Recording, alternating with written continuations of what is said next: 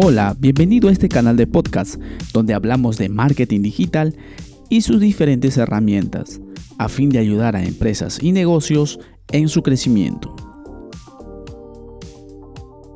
Saber cómo vender un producto por internet dejó de ser considerado una tendencia en auge, sino más bien es una necesidad para aquellas empresas que desean mantenerse a flote en un mercado cada vez más digital y exigente.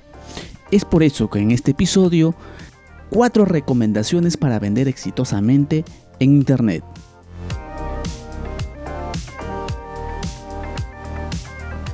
Vayamos directamente a lo que nos atañe en este episodio.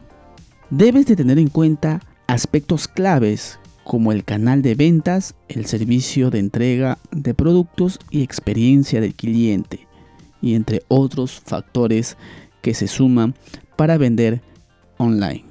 Primero lo que hay que hacer es seleccionar un canal para vender el producto.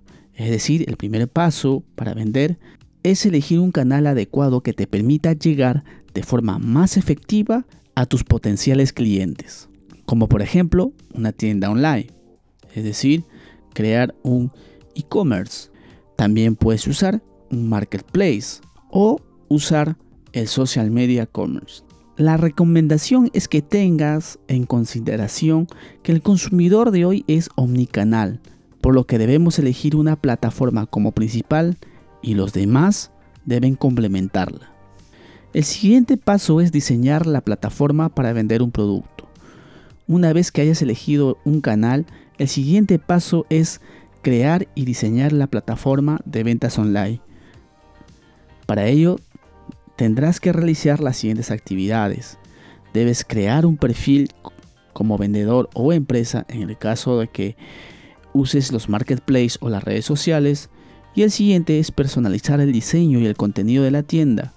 Es decir, aquí puedes usar diferentes contenidos, ya sea video, fotografía, audio, todo lo que te permita exponer tu producto.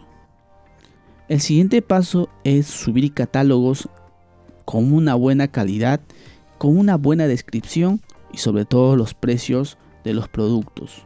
También debes conectar pasarelas de pago, teniendo en cuenta la variedad de métodos que hay actualmente y su compatibilidad con el tipo de canal que hayas seleccionado.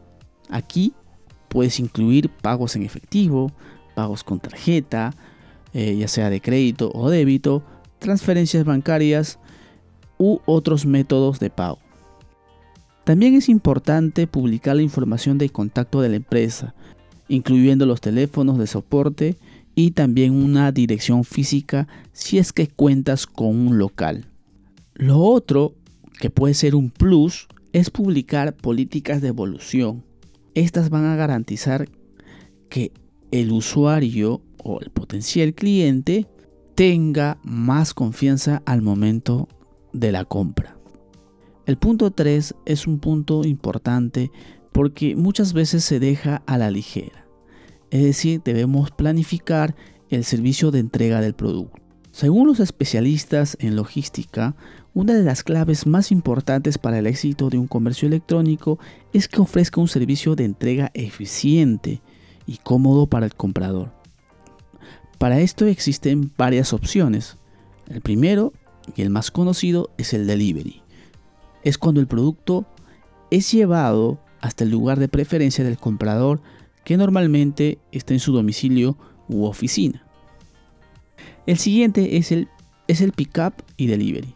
Esta es realizado por proveedores especializados que se encargan de recoger el pedido para después entregarlo al cliente. El otro es punto de recogida.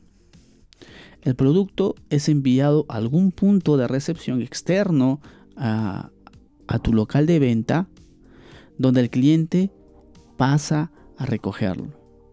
Y finalmente el recojo en tienda. ¿no? Esto es, se aplica para empresas que sí poseen locales físicos, locales propios y en este método el cliente compra por internet y luego pasa a recogerlo. Esta pues es una modalidad que también la usan diferentes cadenas eh, de retail. Y finalmente, y no menos importante, es monitorear el desarrollo de la entrega.